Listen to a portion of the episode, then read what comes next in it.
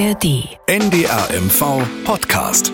Dorf, Stadt, Kreis. Spezial. Die Sommerinterviews mit den Spitzenpolitikerinnen und Politikern aus Mecklenburg-Vorpommern. Mein Name ist Annette Even und ich begrüße Sie zu einer besonderen Ausgabe von Dorf, Stadt, Kreis. Themen, die für Mecklenburg-Vorpommern wichtig sind, die haben wir auch heute, allerdings in einer anderen Form. Heute spreche ich nicht mit einem Reporterkollegen oder einer Kollegin, sondern Sie hören ein Sommerinterview.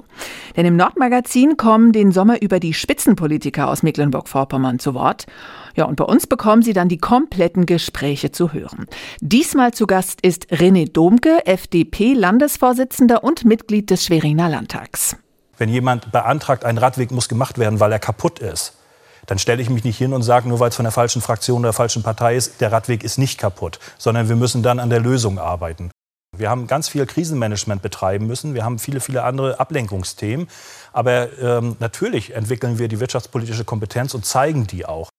Entweder hat er gelogen oder hat tatsächlich so starke Erinnerungslücken und dann ist er als Innenminister nicht mehr tragbar. Ob er konkret den Rücktritt von Innenminister Pegel fordert, das hören Sie gleich. Ja, und was gibt es über René Domke persönlich zu sagen? Er ist ein Küstenkind, aufgewachsen ist er in Wismar und studiert hat er in Kiel. Der Diplom-Finanzwirt hat bei der Steuerfahndung gearbeitet und zeitgleich war er in der Wismarer Bürgerschaft. Außerdem ist er seit 2012 Chef der Liberalen in Mecklenburg-Vorpommern und seit zwei Jahren auch im Landtag. 51 Jahre ist er alt. So, und wenn Sie noch was Privates von René Domke wissen wollen, er ist Vegetarier, raucht Pfeife und liest gerne Comics. Und hier ist er im Gespräch mit meinem Kollegen Frank Bräuner. Hallo, René Domke, schön, dass Sie hier sind. Vielen Dank für die Einladung. Herr Dunker, ein anderes Sommerinterview, nämlich das des ZDF mit dem CDU-Chef Friedrich Merz, hat für viel Aufsehen gesorgt in dieser Woche. Es ging um das Verhältnis auf kommunaler Ebene zwischen CDU und AfD und der sogenannten Brandmauer. Es gab viel Kritik für Merz. Aber ist das nicht auch ein Thema für andere Parteien, auch für die FDP? Glauben Sie, dass es wirklich, wir haben nächstes Jahr Kommunalwahlen in Mecklenburg-Vorpommern, wirklich so eine ganz glasklare Brandmauer Richtung AfD von Seiten der FDP geben kann? Es ist natürlich einmal eine Frage der Definition der Brandmauer. Äh, Brandmauer heißt ja nicht, dass man nicht äh, in demokratischen Prozessen äh, zum Beispiel bei der Besetzung von Gremien in Geschäftsordnungsfragen äh, eine Partei oder eine Fraktion ausgrenzen kann. Das sollte man darunter nicht verstehen, sondern Brandmauer verstehe ich so, dass man sich ganz klar inhaltlich äh, abgrenzen sollte von einer Partei, von der man sich inhaltlich eben auch distanzieren möchte. Und das gilt für uns im Übrigen nicht nur für die AfD, sondern es gilt für uns auch äh, für die Linke nach wie vor. Äh, in vielen Fragen grenzen wir uns auch dort inhaltlich sehr erfolgreich ab. Aber gehen wir mal da ins Detail. Es gab ja schon entsprechende Fälle, auch in Mecklenburg-Vorpommern, zum Beispiel in Stralsund, haben CDU und FDP und AfD gegen das Gendern in der Stadtverwaltung gestimmt. Es gibt einen Fall im Miro, wo auch ein SPD-Stadtvertreter mitgestimmt hat mit einem entsprechenden Antrag. Und es gibt den berühmten Fall, dass bei der Stichwahl zum Oberbürgermeister hier in Schwerin der FDP-Kreisverband ja eben nicht ausdrücklich Rico Badenschier unterstützt hat, im Kampf gegen äh, Live Erik Holm, also den AfD-Landeschef.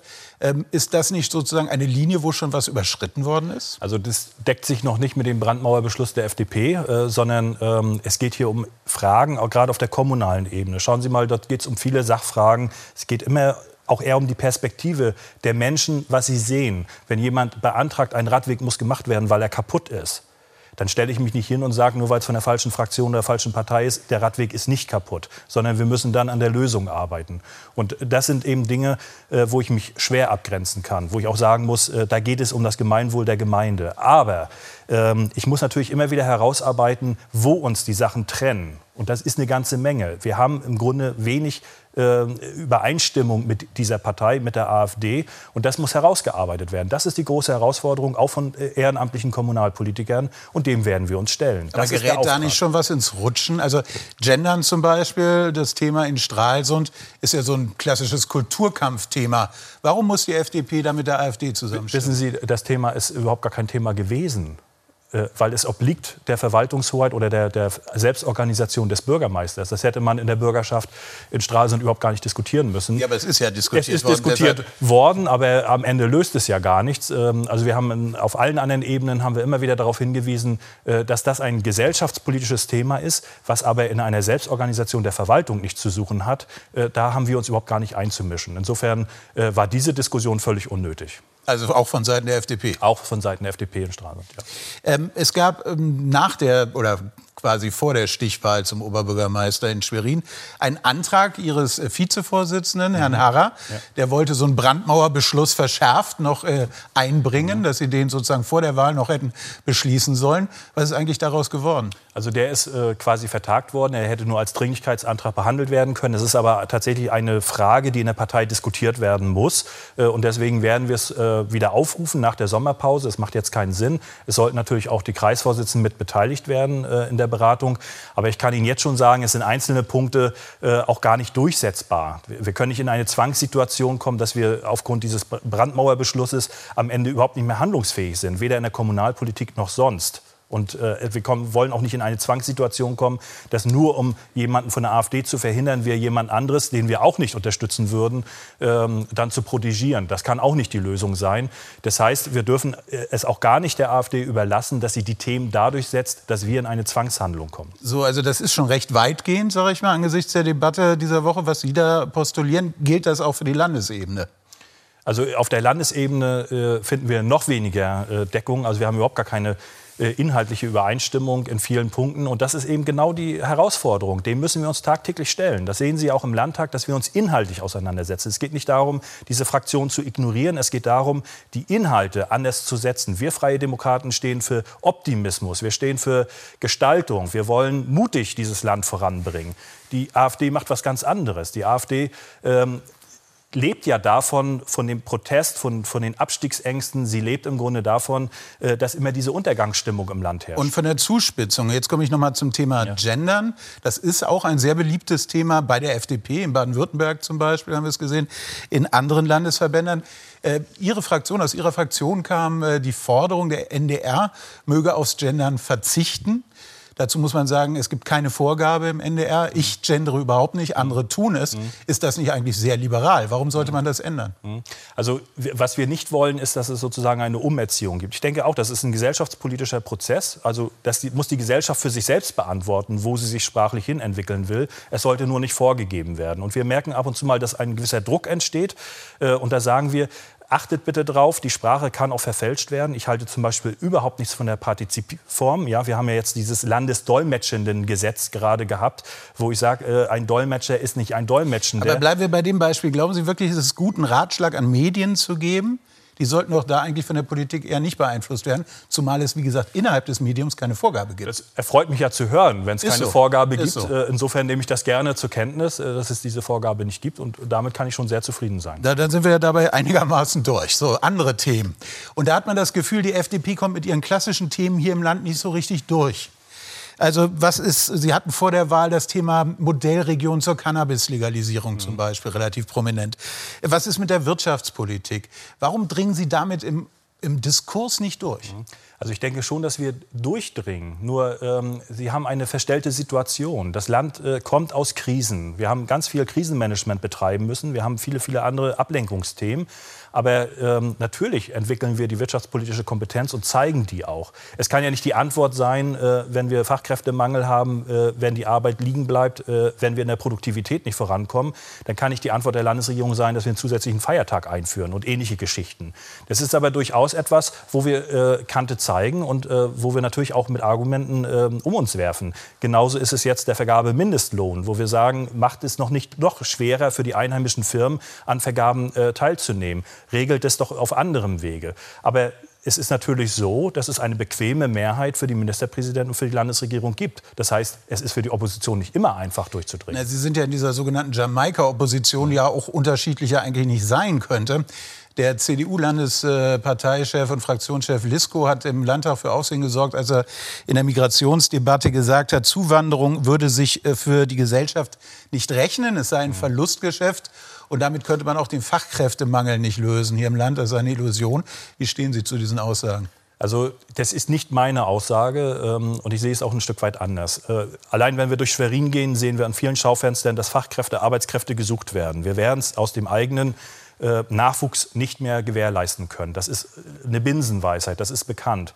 Die Frage ist nur, wie bringen wir die Menschen, die zu uns kommen, dahin, dass sie Ausbildung und äh, Berufsabschluss äh, erreichen können. Ich denke, die also die, die Integrationsbemühungen äh, mit Migranten, egal wo, woher sie kommen, da kann nicht die Frage sein, wo sie herkommen, sondern wo sie mit uns gemeinsam als Gesellschaft hinwollen. Und ich habe null Verständnis dafür, im Übrigen auch für Deutsche nicht, äh, die mit unter 25 sich irgendwo aufhalten tagsüber, nicht in der Ausbildung sind, nicht in der Schule sind, nicht sprachlich fortgebildet werden.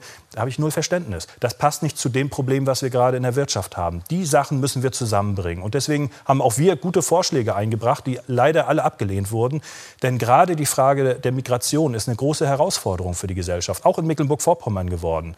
Nur wir müssen auch darüber reden, äh, wie wir die Sorgen und Ängste der Bürgerinnen und Bürger ernst nehmen. Das geht nicht darum, dass man rechtspopulistisch werden will und diese Ängste noch schüren will, sondern es geht darum, dass man Lösungen anbietet. LNG auf Rügen, das ist ja ein Thema. Eigentlich waren sich alle Landtagsparteien einig, man will das nicht.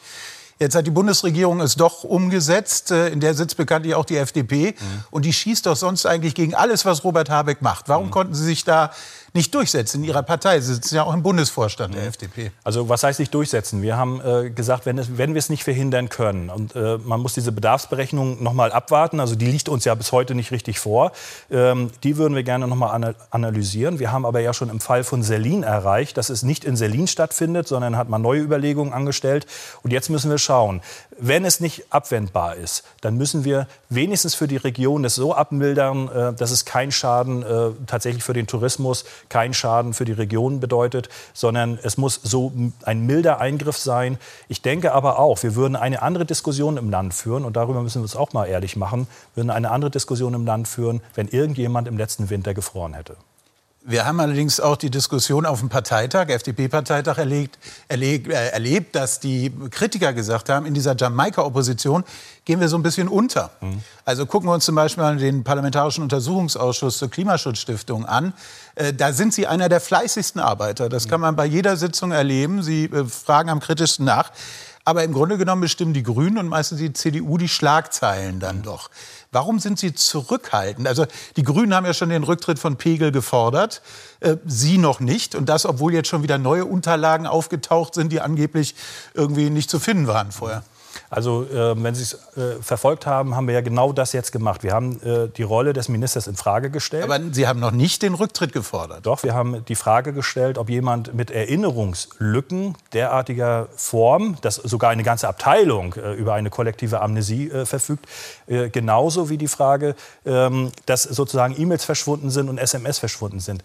Wissen Sie, wir gehen da etwas anders ran. Wir wollen erst die Fakten, die Belege. Ich möchte ihn auch gerne erstmal als Zeugen vernehmen in einem PUA bevor ich irgendeine politische das Forderung Das verstehe ich stelle. jetzt aber nicht. Sie sagen eben, Sie haben quasi den Rücktritt gefordert, jetzt relativieren Sie was. Nein, sagen Sie hier und jetzt, wir ja. fordern den Rücktritt von Christian Pege. Ja, wir haben jetzt die Daten, äh, wir haben E-Mail-Verkehr, äh, der belegt, dass die Aussagen von vorher falsch sind. Entweder hat er gelogen oder hat tatsächlich so starke Erinnerungslücken und dann ist er als Innenminister nicht mehr tragbar. Habe ich immer noch nicht verstanden. Soll er jetzt zurücktreten oder nicht? Ja.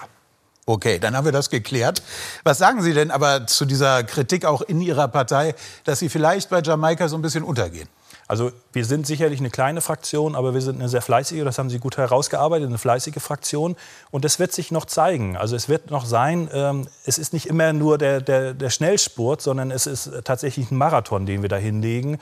Ähm, und die Dinge, die wir in der Pipeline haben, die kommen ja auch erst noch zum Tragen. Wir haben noch drei Jahre Zeit, davon zu überzeugen, dass die liberale Stimme im Landtag tatsächlich gebraucht wurde. Und das merken wir auch tagtäglich, weil wir einen ganz anderen Akzent in viele Debatten bringen. Und das ist völlig losgelöst von Jamaika. Jamaika. Wir sollten uns auch nicht so eng binden. Wir sind ja als Fraktion alle einzeln angetreten und das soll ja auch kein Einheitsbrei werden. Also wir emanzipieren uns ja auch von der CDU und von den Grünen in bestimmten Fragen. Sie haben es eben schon angesprochen, Sie müssen auch Überzeugungsarbeit leisten. In den Umfragen liegt die FDP Mecklenburg-Vorpommern derzeit unter 5 Prozent. Das heißt, Sie werden wieder aus dem Landtag. Wie hilfreich ist da eigentlich die Bundespolitik der FDP und Christian Lindner als Finanzminister? Im Grunde genommen ist es doch immer so, dass was die Bundes-FDP macht, um ihre Wählerschaft zu befriedigen, ist meistens kontraproduktiv für die Ostlandesverbände der FDP. Thema Kindergrundsicherung zum Beispiel. Ja, also nehmen wir mal das Thema Grund Kindergrundsicherung. Äh, die FDP hat nie gesagt, dass sie sich gegen eine Kindergrundsicherung stellen wird. Sie hat immer gesagt, wir brauchen ein Konzept, das muss bewertet werden. Und wir wollen diese 150 möglichen Leistungen, die bei Kindern ankommen sollen, die wollen wir bündeln, die wollen wir in einen bürokratiearmen Prozess bringen. Es bringt ja nichts, wenn davon die Hälfte nachher an Bürokratie und an Verwaltungsaufwand wieder weggeht. Das heißt, wir wollen ja gerade, dass es bei den Kindern ankommt. Dazu braucht es die richtigen Mittel. Nur herauszuschreien, wir brauchen mehr Mittel, das ist ja nicht die Lösung. Aber glauben Sie, dass die Sparpolitik, die Lindner jetzt angekündigt hat für die kommenden Jahre, hier auf besondere Begeisterung treffen wird? Also es ist ja nicht die Frage der besonderen Begeisterung. Wenn wir nicht sparen, wird es eine Steuererhöhung geben müssen. Also es, man muss sich ja ehrlich machen. Also will man jetzt äh, höhere Steuern, will man höhere Belastung oder will man endlich wieder zurückkommen zur schwarzen Null? Will man eine Verschuldung für nachfolgende Generationen oder will man die schwarze Null? Wir müssen auch irgendwann mal überlegen, was wir politisch wollen. Und unsere Auffassung ist die, wir wollen generationengerecht handeln. Wir müssen auch wieder solide Finanzen für das Land darstellen. Wir haben große Herausforderungen aus der Vergangenheit. Sie dürfen ja nicht vergessen, wir hatten Corona, wir haben den russischen Angriffskrieg auf die Ukraine, wir haben Verwerfungen auf dem Energiemarkt welche Bundesregierung hatte bis jetzt diese Herausforderung zu stemmen. Und dabei das Ziel im Blick zu behalten, solide Finanzen vorzuweisen, ich glaube, das ist der richtige Weg. Sagt René Domke, Partei- und Fraktionschef der FDP in Mecklenburg-Vorpommern in unserem Sommerinterview. Ganz herzlichen Dank. Ich danke.